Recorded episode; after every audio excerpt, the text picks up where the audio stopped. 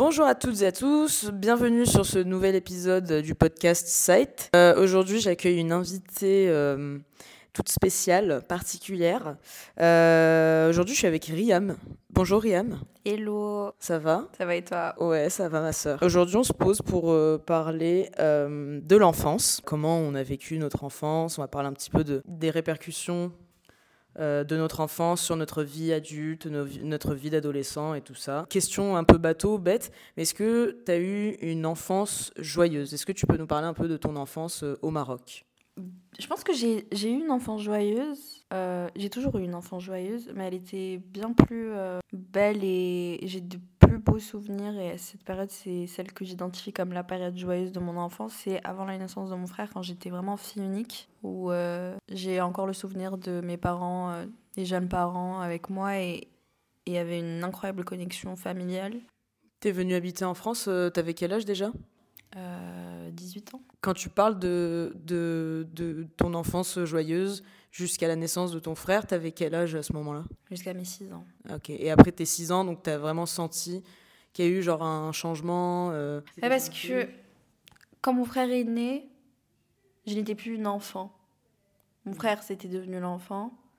Et moi, bah, du coup, j'étais la grande sœur. Ok, je capte, je capte. Et, euh, et est-ce que quand t'es arrivé euh, en France, t'as senti des différences, euh, des différences euh, fortes euh, par rapport à ce que t'avais connu euh, quand tu vivais au Maroc. Parce que t'es arrivé en France, t'avais 18 ans, mais en soi, 18 ans dans la vie d'une personne, on est encore jeune, tu vois. On est encore en, formation, euh, on n'a pas encore tous les codes, euh, on se connaît pas encore à 100% et tout. Est-ce que tu as senti que des choses qu'on t'avait inculquées t'ont euh, impacté d'une façon ou d'une autre euh, en arrivant ici? Quand je suis arrivée en France, il y avait ce choc culturel qui m'a frappée. Mais, euh, mais je lirais pas ça forcément à l'enfance. Mais peut-être oui, comme tu dis, euh, si on garde euh, le côté enfant, ado, euh, jusqu'à mes 18 ans, tout ce que j'ai vécu et l'univers dans lequel j'ai grandi est totalement différent que celui de la France. Et ça se... Ce côté-là, il, il- il vient du, du côté humain, on va dire, parce que le, la manière avec laquelle les Français vivent et la manière avec laquelle les Marocains vivent est totalement différente. Déjà, quand je suis arrivée, que j'ouvrais les fenêtres et que je voyais que, genre, à 20h, il n'y avait personne dehors en milieu de semaine, ça, ça me choquait vraiment fortement. Euh, parce que le Maroc, les gens, ils vivent beaucoup de nuit. Et à côté de ça, il y a ce côté individuel français où toute personne vit et se bat pour sa propre peau. Alors qu'au Maroc, tout est fait dans le groupe et tu ne fais jamais quelque chose tout seul. T'as limite pas d'intimité. Donc euh, il y a ce côté. euh, quoi que tu, quoi qu'il t'arrive, tu ne vivras jamais seul. Il y aura toujours euh, des personnes à côté, soit qui te soutiennent, soit qui te collent au cul, euh, soit qui. euh, enfin, il y aura toujours des personnes là. Tout, tout ce qui t'arrive, tout ce que tu vis quotidiennement, même des petites scènes de merde, bah, il y aura toujours des gens à côté qui vivent la chose avec toi. Tu vis jamais quelque chose seul. Et ça, c'est. Je l'ai je l'ai remarqué quand je suis arrivée en- ici en France parce que les gens étaient très euh, indépendants euh, émotionnellement et. Et dans leurs actes, enfin dans ce qu'ils font, dans leur vie. Oui, c'est ça, et mentalement aussi. Euh, L'autre jour, je parlais avec une pote au bar, tu vois, de, des, des, des premières années de la vie d'un humain, des cinq premières années de sa vie, et on se disait un truc intéressant, c'est que pendant les trois à cinq premières années de ta vie, tout ce que tu apprends, en fait, ça va t'accompagner toute ta vie. Mais des choses que tu apprends aussi bien, euh, je sais pas, apprendre des choses de manuelles, apprendre à faire un, euh, je sais pas, un, un- plat ou quoi, genre euh, apprendre à cuisiner, euh, apprendre à, peindre ou à, à dessiner ou quoi, tu vois, des trucs comme ça. Mais aussi, on parlait de l'impact émotionnel. Euh, en gros, si on vit des traumas à, ce, à ce- à ce très jeune âge, ça a des répercussions, tu vois, sur nos, sur nos vies, bah, sur nos vies d'ados, sur nos vies de jeunes adultes. Et, et après, tu vois, on peut... euh, en fait, soit on est conscient de ces choses qui se sont passées dans notre enfance, et après, en fait, on arrive à aller dans nos souvenirs pour savoir où est le toc et tout ça. Et je me dis, putain, en fait, quand on est gosse, on se rend pas compte de toutes ces choses, mais on s'en rend compte en grandissant, tu vois. Dans l'enfance, euh, on peut construire ou détruire euh, le côté psychologique d'un enfant et d'un être humain. Et toutes nos actions d'aujourd'hui, nous maintenant on est des jeunes adultes, bah, tout ce qui nous angoisse, tout ce qu'on n'arrive pas à faire, tout ce qui nous bloque psychologiquement, c'est des traumas d'enfance, ça c'est certain. Il y a toujours quelque chose, il y a une action dont tu peux même ne pas t'en rappeler, qui va se passer dans ton enfance. Elle n'existera pas dans tes souvenirs, mais elle existera, elle existera en toi et elle sera traumatisante dans le sens où elle t'impacte elle impacte ta manière d'être. Ça, je trouve ça ouf justement que genre on, parfois on a du mal à remonter dans nos souvenirs. Enfin, je sais pas, tu vois, s'il y a des thérapeutes ou des gens comme ça qui t'aident à faire une introspection de ton cerveau. Je sais pas si ça a du sens ce que je, je dis. Tu vois, ça, ça existe, ouais. Parce que moi, je m'en rends compte maintenant, tu vois, à 23, 24 ans, je me rends compte maintenant qu'il y a des. Justement, j'ai des comportements euh, qui ne sont pas OK parfois, euh, qui sont pas OK pour moi ou pas OK même pour d'autres personnes. Mais typiquement, tu vois, moi, je sais que j'ai. J'ai un peu de mal à dire non, euh, j'aime bien faire plaisir aux autres, mais en fait je pense pas vraiment à moi quand je fais plaisir aux autres. Moi je peux faire des choses juste pour faire plaisir aux gens, mais sans vraiment me soucier de ce que moi je veux, vraiment, tu vois. Et, euh, et justement, enfin, là, enfin, début de ma, ma, vingtaine, je me posais la question, mais ça vient d'où ce truc, tu vois? Et moi, j'arrive pas à... Enfin, je sais pas si ça vient de mon enfance, si ça vient de mon adolescence. C'est deux comportements totalement typiques de trauma d'enfance euh, le plus commun. Le fait d'être un people pleaser, c'est... Ouais, mais j'ai pas de souvenir... Enfin, trauma, non mais trauma, genre trauma, on, on associe ça à un un terme péjoratif, enfin négatif. Bah, en fait, c'est un trauma dans le sens où ça traumatise et ça affecte psychiquement ton être et ta façon d'agir. Et ça peut même causer quelques problèmes d'anxiété ou de dépression, mais c'est traumatisant dans le sens où ça vient casser quelque chose, ça vient brouiller et, et perturber quelque chose qui est normalement sain et basique et le fait d'avoir vécu ces choses-là, ça crée justement un trauma dans le sens où on vient briser ça et on rajoute quelque chose de négatif dedans. Moi, je te dis, comme je te dis, j'arrive pas à, à, replonger dans mon enfant. Je vois pas de moment où j'ai pu faire ça. Est-ce que, en gros, c'est inné, tu vois? Je me pose aussi la question est-ce que c'est inné? Est-ce que c'est des caractères, c'est des personnalités? Qui font qu'on est plus comme ça euh, Des personnes qui sont plus dans la résilience, enfin, tu vois C'est pas forcément des actions, c'est des moments que tu vis et qui peuvent perdurer dans une longue période. Ça peut être un comportement de ta mère, ça peut être un comportement de ton père qui a fait que euh, tu as eu peut-être besoin de plus euh, de, de, le rendre fier et que tu te rendais compte qu'il ne remarquait pas forcément ce que tu faisais ou qu'on euh, ne te donnait pas suffisamment d'intention. Ça peut être plein de choses comme ça, des comportements humains et, dans les rapports humains que tu vas avoir dans ton entourage et dans ton cocon familial où tu as grandi, où mm. tu es né, qui va créer ces, ces, ces ces effets traumatisants du coup dans ta psychologie actuelle. Hmm. Ouais, c'est ouf. Hein. Je sais pas. Est-ce que tu. Enfin, ouais, je sais pas si ça perdure avec euh, le temps. Est-ce que. En fait, c'est vraiment dur de s'en rendre compte, tu vois, et de changer ça. Parce que justement, comme on disait tout à l'heure, c'est les cinq premières années de ta vie où. Euh, enfin, ce que les, psychologues racontent, mais euh, c'est les cinq premières années de ta vie où justement tu prends toutes les bonnes habitudes, les, bons, les mauvais côtés euh, de tes parents, de, tes, de, de des personnes que, qui vivent avec toi, qui t'influencent au quotidien. Mais, je sais pas, moi je me pose encore la question, tu vois, de est-ce que ça, pas ça s'aggrave, mais euh, ça se renforce avec l'adolescence Comment, ouais, comment enlever un peu ces traumas, tu vois? C'est la thérapie. Hmm faut aller en thérapie. aller en thérapie. Non, mais je sais pas. Et même, tu vois, quand t'es parent, tu peux pas en fait voir tous ces trucs euh, chez ton gosse. Enfin, c'est dur de, de savoir, je pense, euh, ce qui se passe dans la tête d'un gamin. Parce que euh, ils sont pas forcément. Enfin, on n'est pas forcément conscient de tout ce qui se passe à, un jeune âge. Tu vois, t'es pas, t'es pas genre conscient de tes émotions, tu sais pas pourquoi tu ressens de la joie, tu sais pas pourquoi tu ressens de la tristesse, de la colère. Comment? Tu les découvres aussi. Ouais, et ça se découvre euh, euh, bah, beaucoup à, l'adolescence. Et je me dis, tu vois, quand on parle de tout ça, je me dis, être un parent, En vrai, ça doit être un putain de challenge. Parce que, genre, justement, enfin, tu, dans, dans, tous tes comportements, dans les mots que tu peux dire, les actions que tu peux avoir envers ton gosse ou envers euh, euh, des personnes tierces euh, devant ton gosse, en fait, ça peut l'impacter, ça peut l'influencer, mais tu le sais pas. Mais ça va l'influencer.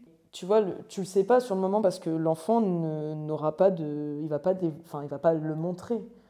Et ce qui est ouf, en fait, moi, c'est ça qui me fascine et c'est des choses dont je suis en train de me rendre compte, c'est que y a, ça, se, ça se découvre des années plus tard, tu vois. C'est des années plus tard où tu te dis, putain, euh, il y a 20 ans, en fait, quand j'avais cet âge-là, euh, euh, peut-être que j'ai pris, enfin, j'ai pris ce, cette mauvaise habitude de faire ça parce que, voilà, j'ai grandi comme ça et tout. Et en gros, ce que je veux dire, c'est que c'est pas forcément évident de s'en rendre compte, tu vois. Oui, je suis totalement d'accord avec toi. Et c'est pour ça qu'aujourd'hui, on est un peu une génération de personnes brisées, psychologiquement et mentalement. Il y a de plus en plus de maladies mentales et d'anxiété et de peur.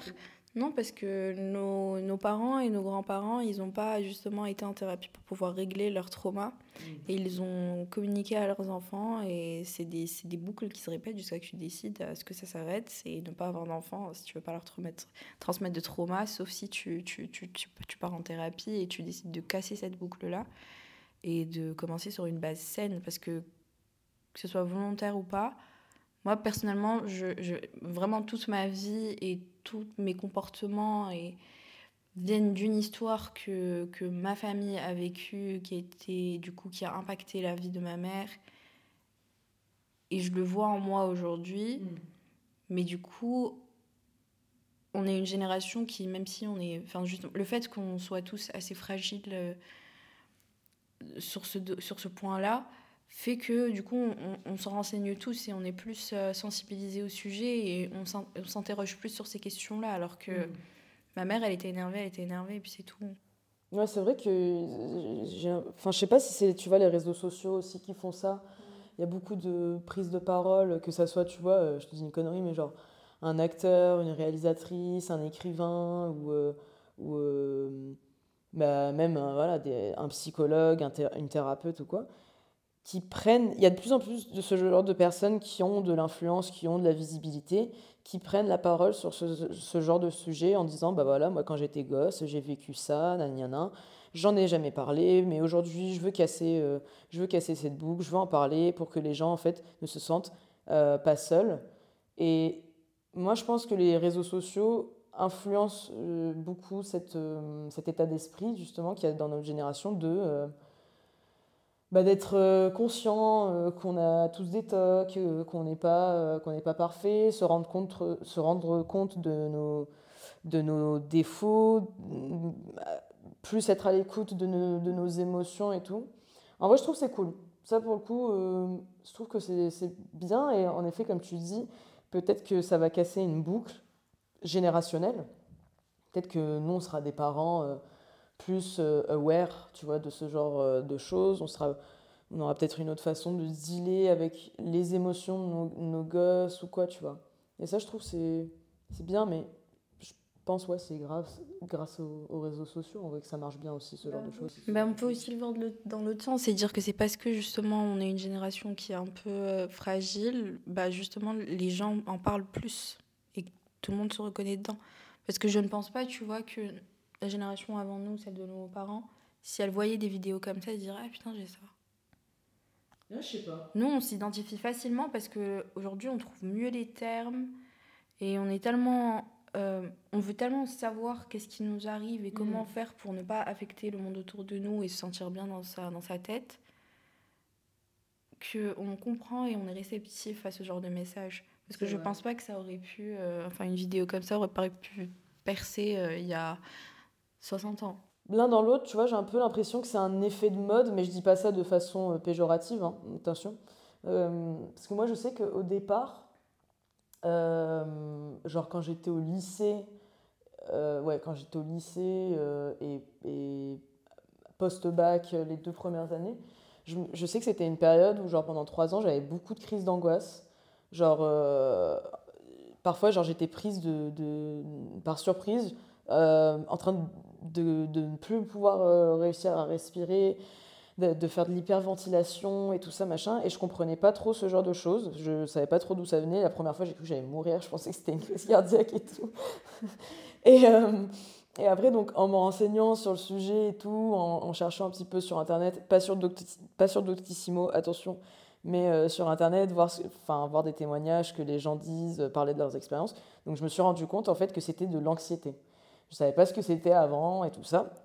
Et je me rappelle la première fois où j'en ai parlé avec ma mère, euh, mais c'est pas de sa faute, hein, c'est pas grave, tu vois, mais genre la première fois où j'en avais parlé avec ma mère, elle était là en mode, mais c'est quoi ça, c'est quoi, enfin ça n'existe pas, c'est, c'est bullshit un peu, tu vois. J'étais là, non, non, mais euh, je sais pas comment expliquer l'anxiété, mais je crois que c'est ça que j'ai. Euh, je fais pas un autodiagnostic, mais euh, vraiment j'ai tous les symptômes d'une personne anxieuse et tout.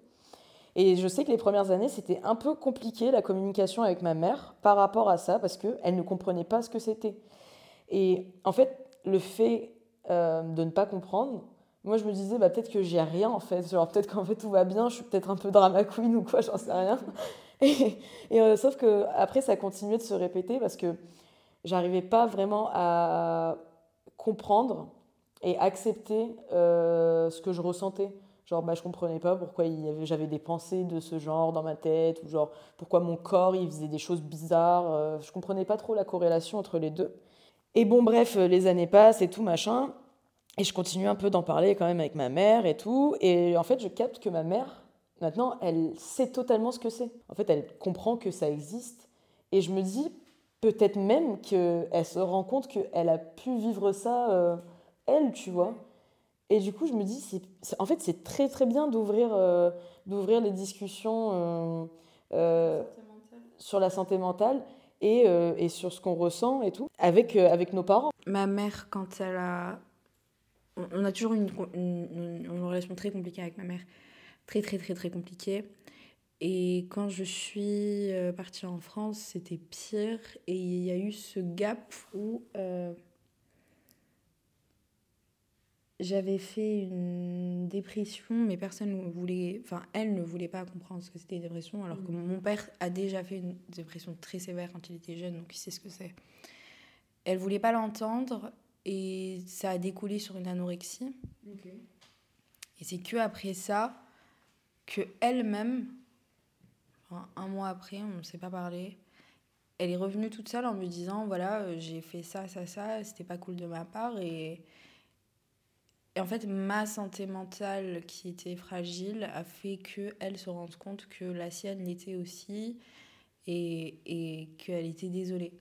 C'est cool aussi ce que tu dis parce que ça montre que ben, ben les parents, en fait, ils sont pas parfaits, miskin. Genre, euh, tu vois, ils ont leur trauma à eux aussi, ils ont leurs histoires à eux aussi.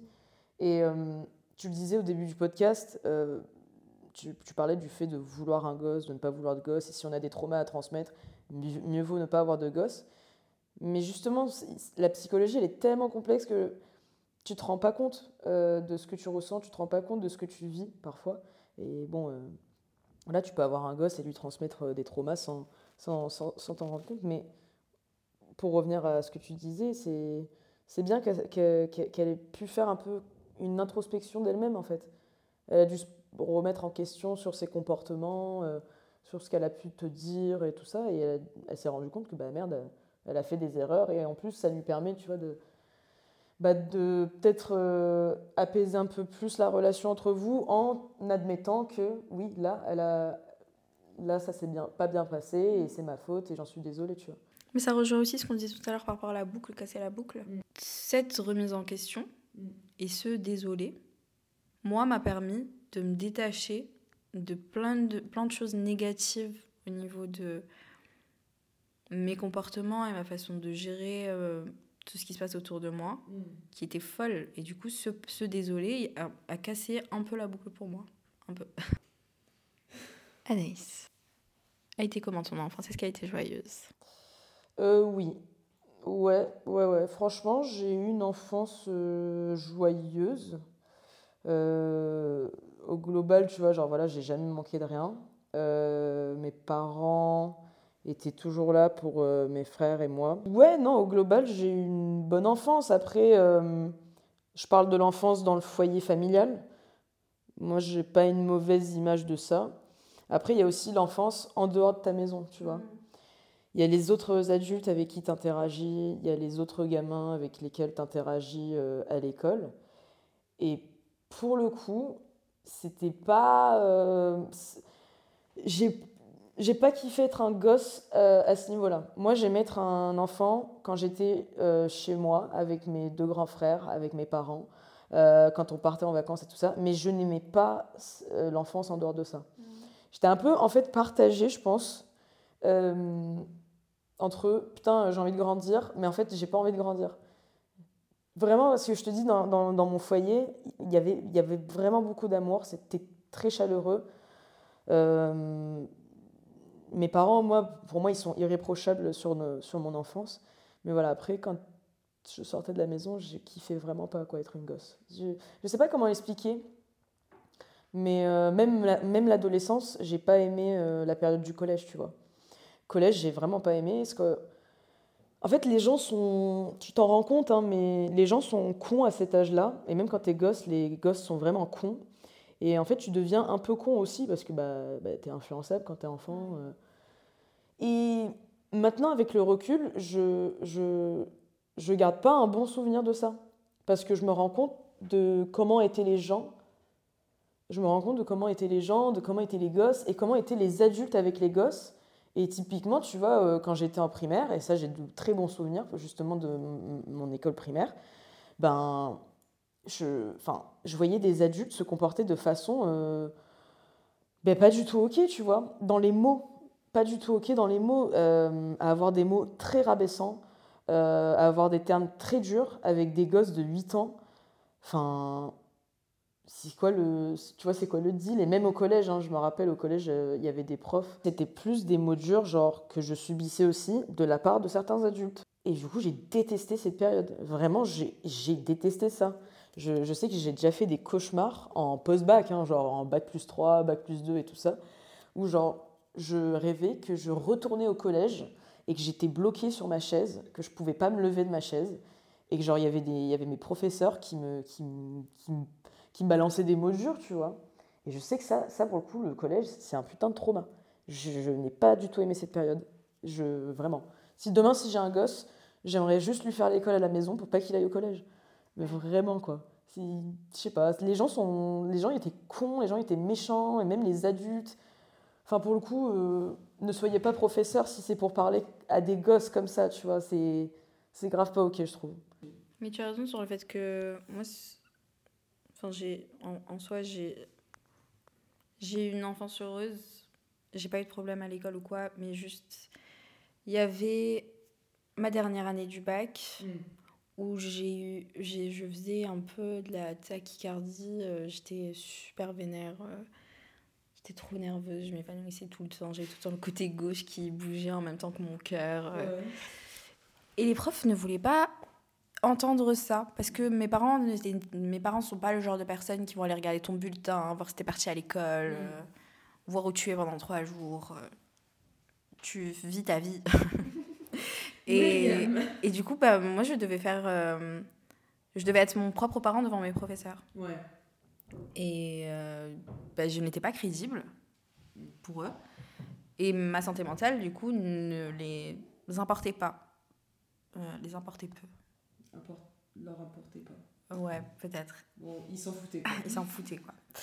Et il y a eu que ma CPE, du coup, qui m'avait. Euh, enfin, une CPE qui, en écoutant les échos des professeurs, mm.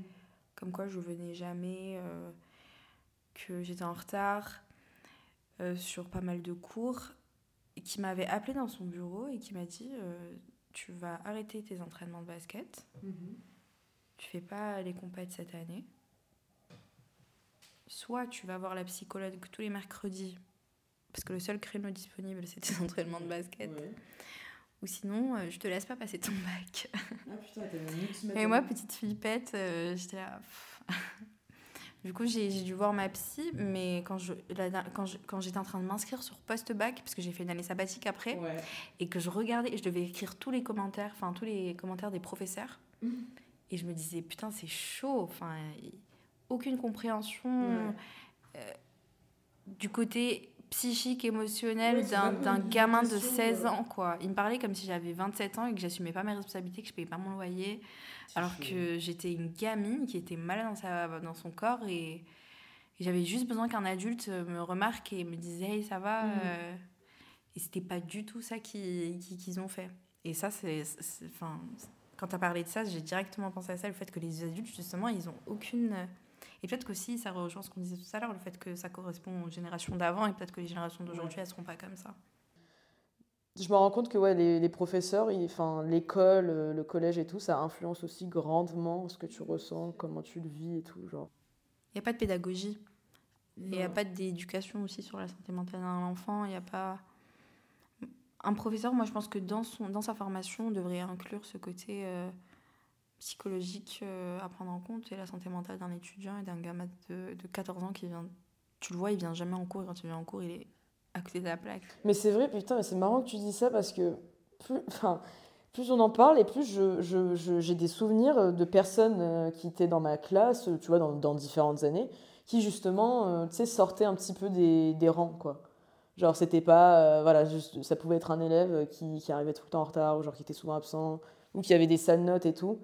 Et euh, bah, plus particulièrement, quand j'étais en seconde, j'avais un pote euh, euh, qui était dans ma classe, c'était mon meilleur ami à cette époque et tout. Un mec enfin brillant dans sa tête, genre il est vraiment très très intelligent. C'est un mec plein de ressources, plein de culture. et en plus de ça, c'était un mec vraiment adorable. Mais juste en fait, à l'école, ben bah, ça collait pas, tu vois, parce qu'il y avait des choses qui se passaient dans sa famille qui faisaient que ben n'arrivait pas à être focus à l'école. Euh, il y avait des voilà, il y avait d'autres facteurs extérieurs à l'école et tout ça.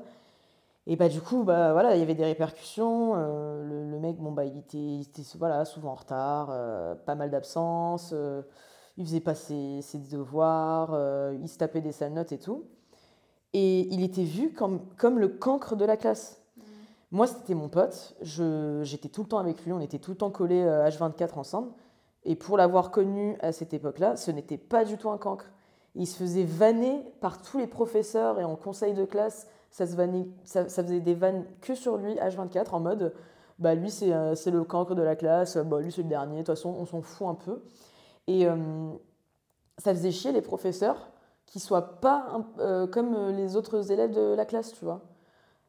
Et maintenant, avec le recul, je me rends compte, c'est tellement abruti. Alors, ok, tu as une classe de 20, 25 élèves, tu peux pas faire du cas par cas parce que c'est compliqué, mais à un moment donné, tu vois, il n'y a pas 25 élèves qui sont dans ce cas. Quand tu vois qu'il y a un élève qui est dans ce cas particulier, bah, prends le temps avec. Enfin, genre, l'affiche pas devant la classe en mode, euh, de toute façon, euh, lui, euh, lui c'est le cancre, lui, on s'en fout un peu, tu vois. Parce que le problème, c'est que c'était limite devenu un running gag dans la classe. Genre, avec ma prof de français, c'était devenu un running gag. Je dirais pas son nom euh, à mon pote, mais ouais, c'était genre ah tu fais euh, ah tu fais comme euh, machin ah oui mais de toute façon ah, là t'es en train de faire ta, ta, machin et tout ça et genre c'est vraiment devenu c'est violent. Et c'est violent. Et à la fin bah tu vois lui il avait 16 ans et à la fin il en riait aussi. Mais Miskin je pense qu'avec le recul enfin je sais pas je sais pas où il est aujourd'hui j'ai pas j'ai plus de contact ou quoi avec lui mais 7 ans après 8 ans après je suis sûre que bah non il a pas kiffé en fait sur le moment de se faire ficha comme ça devant tout le monde. Et quand j'y pense, je me dis, mais c'est tellement violent de la part d'un adulte de faire ça. Ça laisse des. Je sais pas, ça laisse des, des traumas après. Enfin, après, je sais pas, je dis une connerie, mais tu peux avoir euh, euh, peur de, de passer euh, devant un groupe de personnes, parler devant un groupe de personnes, ou je sais pas, tu peux avoir même un autre regard des adultes, ou, ou même bah, juste une vision péjorative de toi-même, tu vois si tu n'arrives pas à, faire cette introspection de non mais je suis pas comme ça et tout machin, tu peux vite tomber dans le manque de confiance en toi et te dire bah de toute façon euh, si euh, cet adulte dit que je suis une merde, bah, c'est que je suis une merde, tu vois. Ça rejoint encore le côté euh, de génération dont on parlait tout à l'heure. Parce que là, pour nous, avant, c'était normal. Mm. Maintenant, on a une certaine conscience sur la santé mentale et on se dit ah ouais putain, mais quel, enfin c'est pas ok. Mm. Mais la génération d'après, tu vois, je pense pas qu'elle souffrirait la même chose vu que nous, déjà là, on, nous, on est, en fait, on est entre les deux. On, est, on est dans le changement. Le changement, il est en train de se passer, nous, on est en train de le vivre et de le remarquer en même temps. Mais euh, effectivement, c'est très, très, très, très grave. Parce que, ouais, comme tu dis, il y a plein de cas comme ça où les professeurs, jamais, ils vont se dire, vas-y, viens, on creuse et on regarde ce qui se passe. Moi, je fréquente pas. Enfin, attention, j'allais dire une phrase bizarre, j'allais dire, je fréquente pas d'enfants.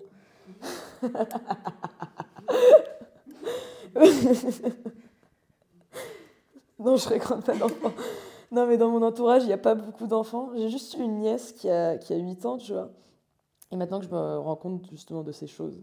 Et ben je sais que ma nièce, quand je la vois, euh, je la vois pas souvent, mais dès que je la vois, je lui dis voilà, si tu as des trucs à dire à tata, si tu veux parler, euh, si tu veux parler de choses, euh, s'il y a quelqu'un qui t'a dit un truc bizarre à l'école, euh, ou s'il y a un adulte qui te, qui te fait une remarque ou quoi, je lui dis, tu vois, en mode viens me le dire, tu vois, moi tu peux m'en parler, je suis ta tata, il y a pas de souci.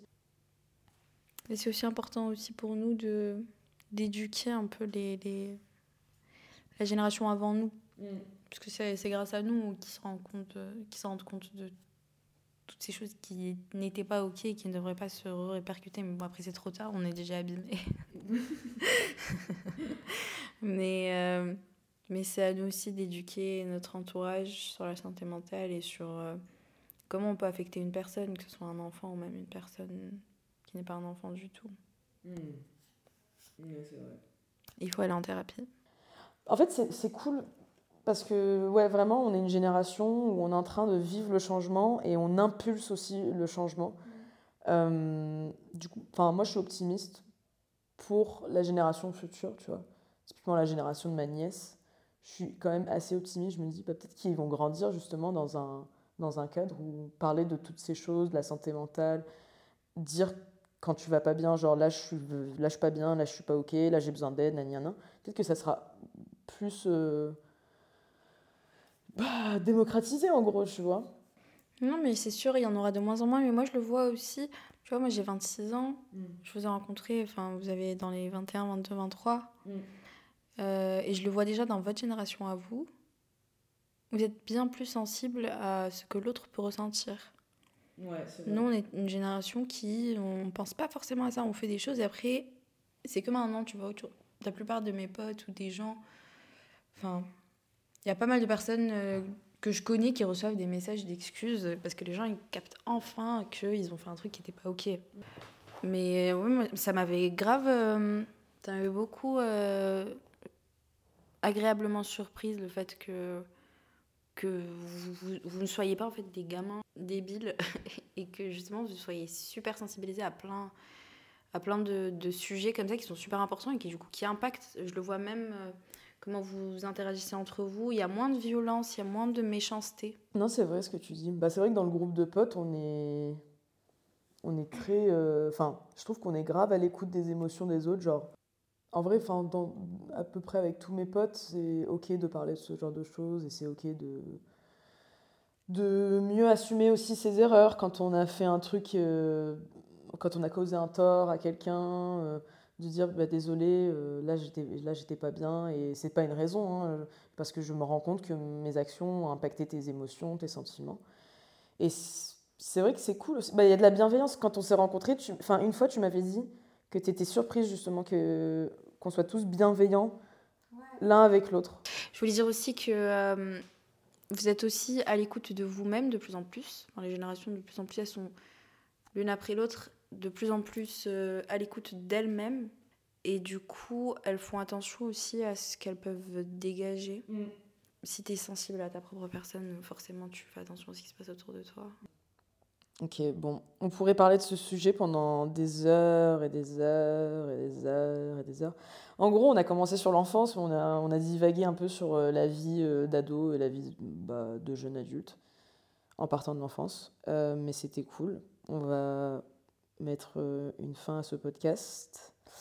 Euh, merci Riri. Merci Anaïs. C'était très sympa. Et euh, à bientôt. Bisous.